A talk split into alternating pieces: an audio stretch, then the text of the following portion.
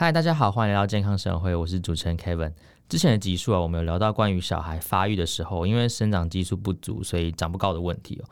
那之前跟大家分享的，其实算是呃，就是我我自己本身啦，就是这个问题的受害者，因为我发育很早，所以我大概在国中二年级、三年级之后，我我我就没有再长高过了。那其实我吃的营养算是很足够的。那嗯，就是那个时候还有呃买很多的，就是营养品来吃，所以几乎每天都会，比如说喝鸡汤啊，或是吃肉啊等等，但就是效果就是没有那么好。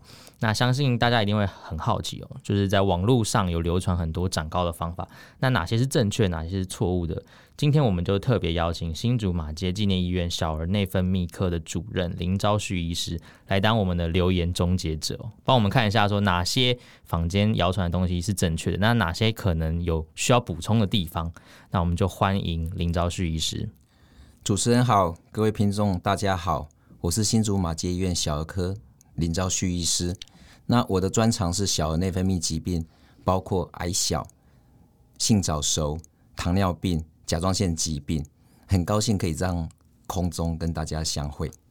好，呃，林主任好，哎，我想先提一下，就是那个呃，坊间啊有在讲之长高故事里面有一个非常有名的，就是著名的 NBA 的球星台湾之光的林书豪，他身高是一九一公分哦，不过其实他高一的时候才一六一而已。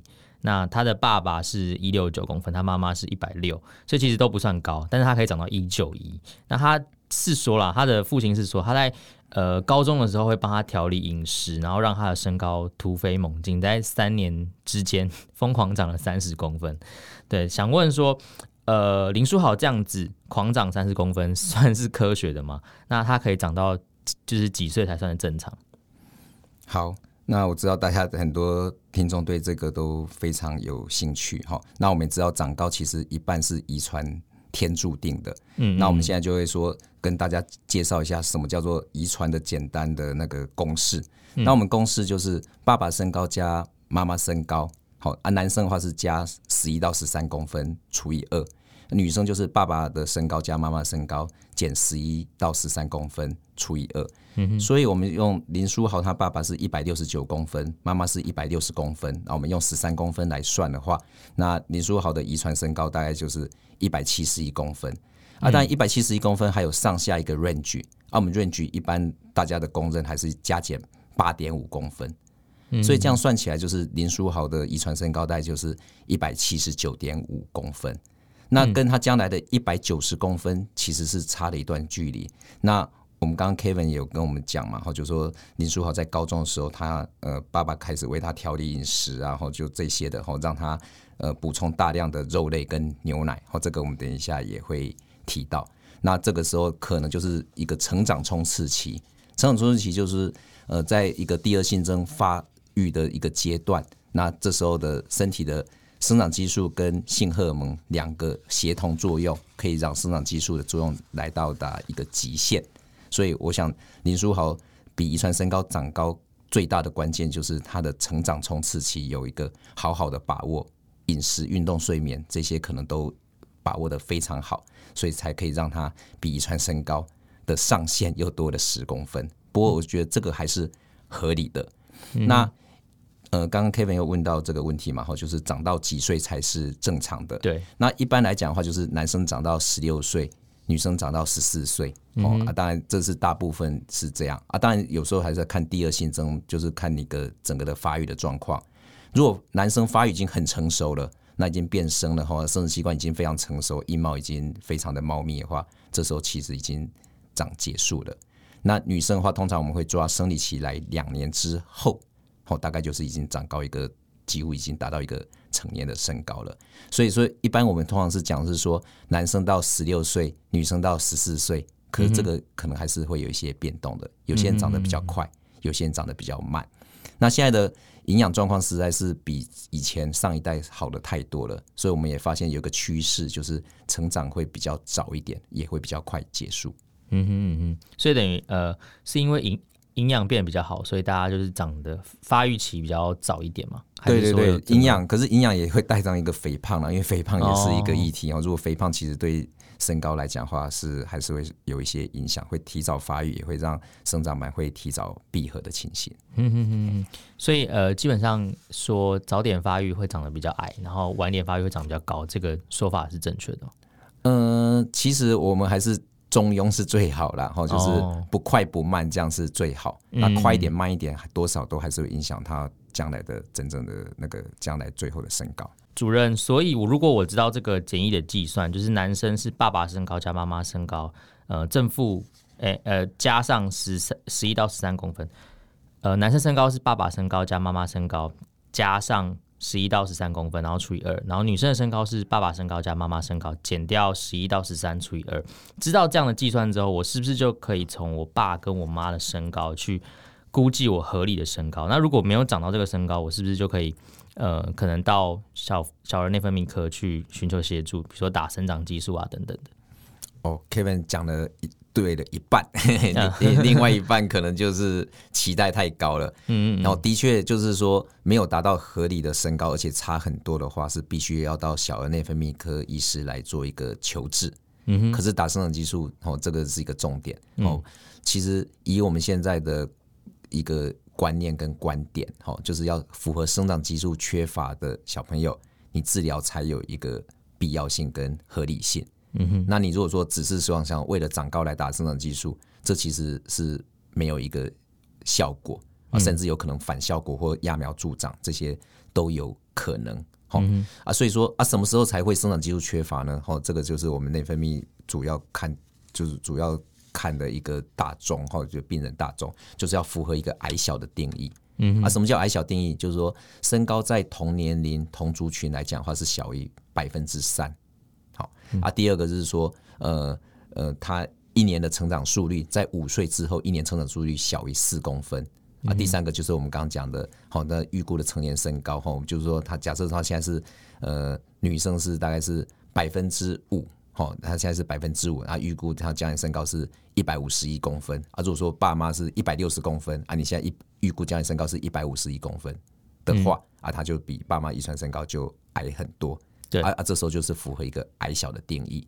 嗯，那如果说我们内分泌先做一个判定，如果说认为说这个情形就是符合矮小的话，我们就会做一些一系列的检查，包括门诊基本上的一些抽血跟一些营养元素的检查。好啊，之后如果说真的觉得说呃可能性内分泌失调的机会很多的话，甚至还要去住院做一个确认的一个内分泌的检查。哦，那还有包括一些染色体的检查啦，哈，然后或者说脑部的一些检查啊，确认是生长激素缺乏，而且在追踪的这段时间，小朋友其实成长如果都没有一个合理的成长的话，那这时候我们才会注射生长激素啊，这时候。因为他有符合生长激素缺乏，而且又成长的缓慢，这时候注射生长激素对他的成长一定会有帮助。嗯、那以我们经验是，这些小朋友经过一个长时间的注射之后，哦，那大概八成以上都会达到一个合理的遗传身高。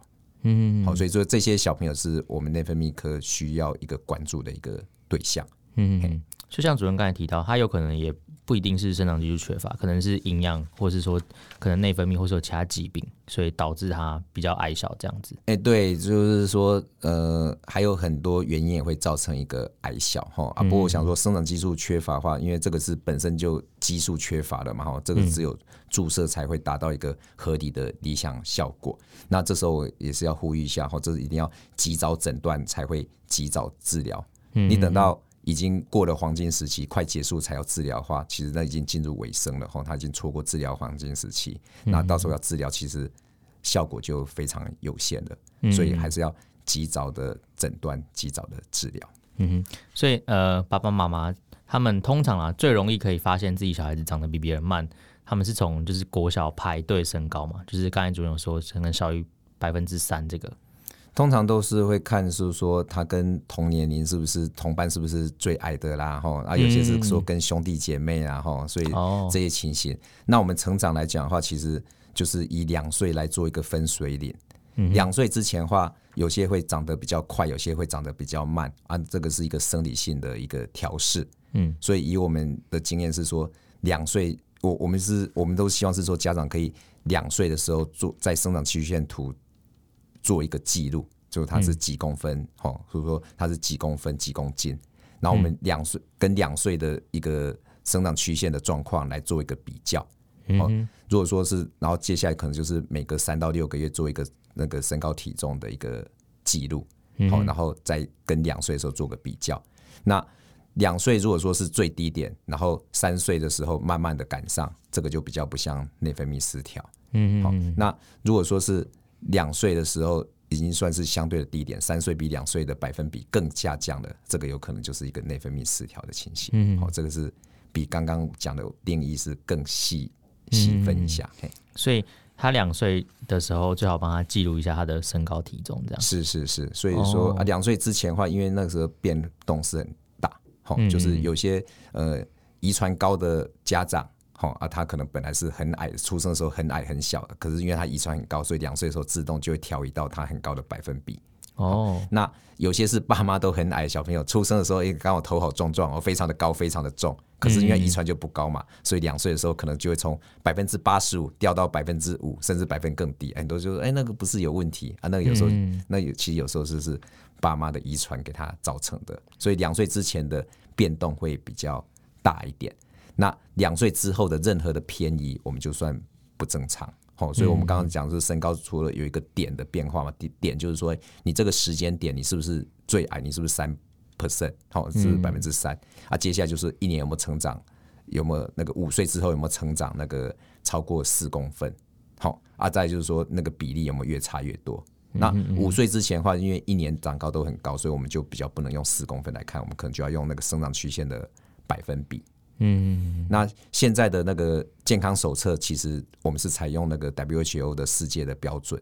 所以到五岁之前，其实他的生长曲线，就是每个爸爸妈妈的对小朋友的那个小朋友的那个健康手册，其实他生长曲线都有画到五岁，所以到五岁的时候都可以在自己在家里做个记录。嗯嗯。那很多家长真的很认真哦，他就除了说提给我们提供每次的那个就是他历年来的身高体重记录之外，他自己还会画曲线。他自己会画，哦，那我们就看了，我们一看就一目了然嘛。嗯嗯，我我我们就省了很多在注记的功夫，我们就直接画，哎、欸，看起来还好啊，他就一直维持在那个五百百分比，而且越来越高，那就没问题。嗯，啊，我们有时候一看就是说，哎、欸，怎么从两岁之后怎么越掉越多，越掉越多？哎、欸，这个就有问题。哦，这个也是一个对我们来讲很方便的。好啊，这个是小时候如果说自己在家里可以做的一个简易的检查，就是自己呃量一下他的身高体重。啊，做一下一个生长曲线图画记，然后就可以给医生看。啊，之后可能就是小学嘛。小学的时候，呃，第一个家长会觉得说，在班上同才最矮的，同年级最矮的，他们自动就会过来的。哦，对。那有一些是学校的儿童体检，学校体检，好，学校现在都很认真，哈，就是会抓出一些身高不足的，自动就是发一个转介单，会来内分泌科。那的确，我们也是很多都是因为学校转介啊，发现有那个非常的矮小，我们最后检查起来，那是一个生长激素缺乏，注射生长激素，所以学校这方面的功劳其实也功不可没。嗯，因为学校每年都会量啊，是是是，对，很容易抓出来。是是是，对，刚才刚才这边是呃，主要可以判断就是怎么样呃，算是矮小的部分。那接下来有一个很重要的任务，就是今天主任。特别重要的工作，就是要来帮我们整理一下，就是我我我在网络上查到的一一些长高的秘诀啦。那呃，主任可以帮我判断一下，这到底是对还是错？没问题。对，那第一个的话是，呃，跳跳绳跟吊单杠是不是真的可以让长高变得比较快，长比较高？是是好。那我想说，跳绳跟拉单杠这是一个比较容易执行的运动了哈。啊，跳绳可以刺激大腿的股骨、小腿的胫骨、腓骨的一个运动。好啊，可以让关节拉长啊，加强心肺功能哦，这些都是有利长高的。好啊，当然不是只是说这些运动，其实我们主要是有运动是最重要的。那运动对长高的效果哈，它可以帮助骨头跟肌肉的成长跟强壮啊，可以让我们这些内分泌，包括生长激素、甲状腺素、性荷尔蒙的反应增加，然后对我们身新陈代谢来讲的话，可以加强胰岛素的敏感度，嗯然后也可以增加心肺功能。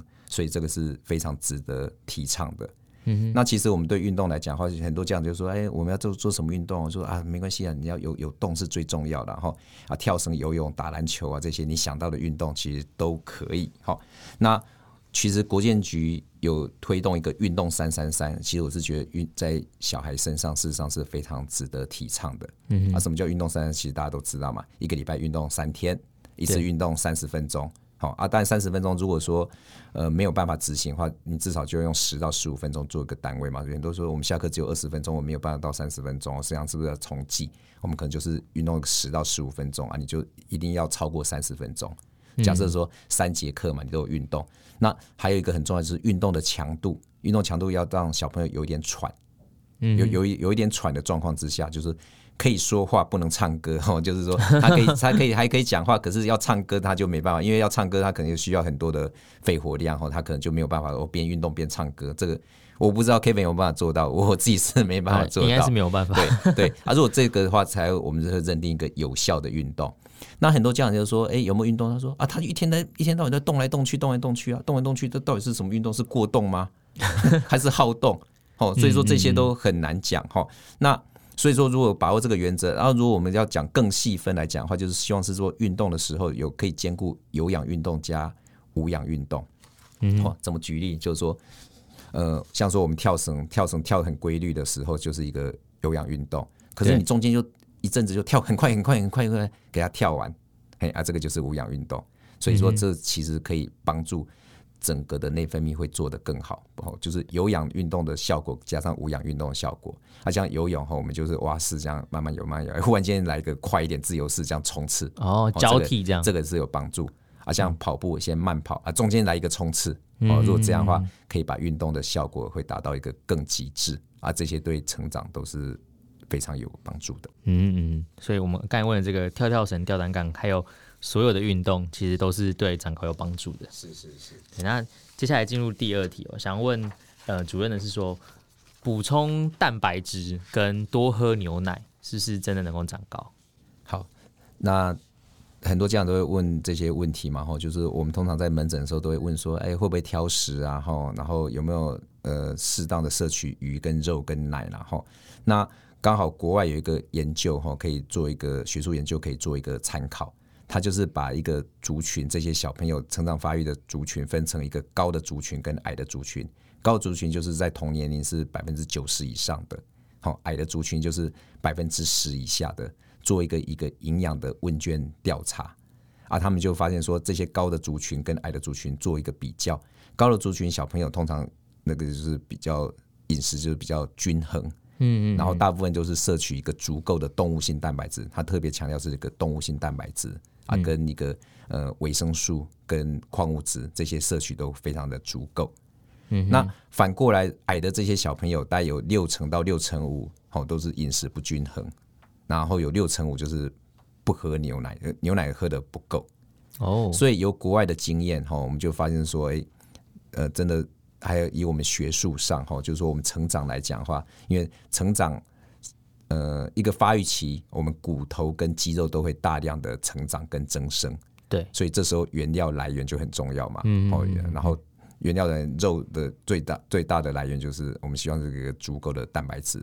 嗯，然后骨头最成长最就是最重要的来源就是钙质。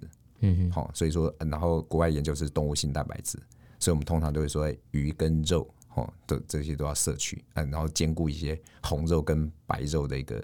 均衡，嗯嗯嗯，那当然还有一个锌也是还蛮重要的。你说那个就是矿物质那个锌，欸，对对，矿物质的锌哈，那个锌本身可以刺激那个生长激素分泌的会作用会更好。哦，所以要多吃海鲜。哎，欸，对对对，然后然后呃，而且会那个增加一个呃消化吸收的情形。然后哎，哦，对，然后现在是更对于那些呃偏挑食的哈，或者说一个活动力比较差。或者说发展比较迟缓的这些都会有帮助。嗯、那新的来源就是也是嘛，海鲜类嘛，Kevin 刚刚讲的海鲜嘛，嗯、还有一些红肉啦、南瓜子啦，哦，南瓜子里面也有，对对对，嘿，然后乳酪啊、起司，哦，这些都很重要。好，那牛奶来讲的话，哈，因为钙质最直接就是牛奶啦。好，那我我们一般对青少年这些发育期的小朋友，我们牛奶。呃，我们的钙质一天摄取的建议剂量是大概一千到一千两百毫克。嗯，那牛奶一 CC 就一毫克啊，所以牛奶如果喝个两百五十到五百 CC，诶，你一天需要的一千两百毫克，你其中五百就已经拿就有牛奶就拿到了、嗯、啊，你其他再补充，说真的也不会差太多的。嗯哼，那我们的饮食膳食建议也是。就是人哈，就是说，不论小孩或大人哈，一天都要喝一份的牛奶，一份牛奶就是两百三十 CC。所以在门诊来讲的话，我们通常都会说，牛奶一天要可以喝的一到两杯，哦，这些都还蛮重要的。嗯嗯嗯。啊，就我们家小孩子，我可以用我们家儿子来为例，然后他现在在发育期间，哈，嗯，他现在自己都会主动就从冰箱里面来拿牛奶拿牛奶来喝。啊，他最近也才开始在长高了，我也是在。默默观察他长高的状况，默默记录他。对对对，所以说我想说，就刚呼应 Kevin 讲的哈，就是说，我们第一个先讲运动嘛，哈、嗯，啊，这个饮食还是很重要。所以饮食我们通常来讲的话，就是第一个就是不要挑食，嗯，然后吃的量要够，嗯，好，第一个，因为你如果说不挑食，可吃的量少，你原料来源不足的话，你也没有多余的能量让它成长，嗯，所以第一个不要挑食，第二个量要够。然后特别要多的就是那个呃，刚刚讲的动物性蛋白质，鱼跟肉，嗯，好，然后还有锌、海鲜类也要补充，好，然后奶不能少，嗯，这这些都是非常重要的。嗯哼，哎，那呃，坊间就是常有人在说喝豆浆也也很好，甚甚至比牛奶还要好，它的钙质跟牛奶是一样的吗？呃，这个 讲到一个重点哦，其实豆浆还是一个对身体一个蛮健康的饮食，然后可是牛奶。就是跟牛奶来做一个 PK 哈，就是它的钙质就的确少很多了。嗯，好，它同样的话，我我们如果说同样的补充一样的钙质的话，你喝一杯牛奶，你可能要喝到十杯的豆浆哦，才有那个一杯牛奶的含钙的量。所以如果说单纯就一个钙的来源来看的话，哦，我们还是认为是说牛奶要补钙是一个最直接的。嗯嗯，所以补充蛋白质、动物性蛋白质跟多喝牛奶是真的可以长高的。是是是。那另外一个下就是下一个房间上说的是多睡，就是不论如何，就是你就是睡多一点就会长高，这是正确的吗？哦，这个问题也是非常的重要了哈，就是这个是我们要先探讨一下我们的生长激素分泌。生长激素其实分泌都是一个。脉动式的，它可能就十五二十分钟分泌一下哈，啊，都分泌了一个少量的。啊，什么时候会分泌最多？就是半夜十二点到三点的时候，哦，这个时段它分泌最多。所以这段时间，如果说是他睡眠的话，他可能分泌的会更多，作用会更好。啊，如果说这时候没有在睡觉的话，嘿，或者说生活作息不是很正常的话，这时候它分泌就会受到影响。嗯哼，所以如果说呃。功课压力还 OK 的话，我们通常就建议就是说，小朋友可以在十一点的时候睡觉，他可以熟睡，这样的话半夜的生长激素分泌就会足够，而且作用会就会比较好。那可是我们知道发育期很多就是都是在青春期嘛，青春期国中啊，或者说有些高中的时候，这时候课业压力都非常的大。嗯哼，你要叫他十二十一点睡觉，其实来讲非常困难，有些功课可能都写到快到十二点了。嗯，啊，如果对这些小朋友的话，我们可能就是退而求其次，我们就会希望小朋友可以有一个呃规律的作息。你可能规律作息，可能本来十一点睡，我们就说啊，没关系，就十二点、十二点半睡哈啊，当然也不要到太晚，你可能到一个时间还是睡觉。那不要是说，哎，一下子就说，哎，九点睡，一下子就可能三四点、四点睡啊，怎样的哈，或者说半夜又起来，然后这些都会影响到。那为什么这样？因为规律的作息的话，生长激素。会配合一个生理时钟做一个调整。嗯嗯嗯，我们刚刚讲是十二点到三点嘛，啊，你可能可能都是分泌比较旺盛啊。你如果说是十二点睡的话，十二点半睡的话，生长激素就会自动往后，嗯，往后调移到可能就是举例，可能就调移到两点到五点。好，所以这这段时间就还是不会影响到生长激素的分泌，它只是往后延而已。嗯嗯嗯。可是你如果生活作息非常不正常，或者说睡前吃了太多的甜食，然后高热量的东西，哦，这些都还是会影响到生长激素的分泌、嗯、啊。这时候要长高，的确来讲的话就比较困难了。嗯嗯，所以呃，多睡是正确，但是它就是要规律正常的生活作息，因为还是要稍微有一点那个呃调整一下哈。因为不不见得每个人都有办法。像 Kevin 那么厉害，都可以。嗯，国中的时候可能都可以那个很早就睡，然后功课还是一样好。其实好像也还好。哎、欸，下一个问题是说，呃，正确的姿势就是一个一个一个比较正的姿势，是有助于长高，这个是正确的吗？对，其实这个问题还是很重要。现在看到很多房间，不是房间，就是很多来就诊的小朋友，尤其国中生，嗯、然后我就看到说，哇，怎么书包都背得很重。我妈就说、嗯、没办法，他背九公斤的书包，哎，我想说很可怕啦。哦。所以说这时候就是第一个就是正确的姿势，因为正因为有一个正确姿势，所以它可以均衡分散体重的压力，哦，这个很重要。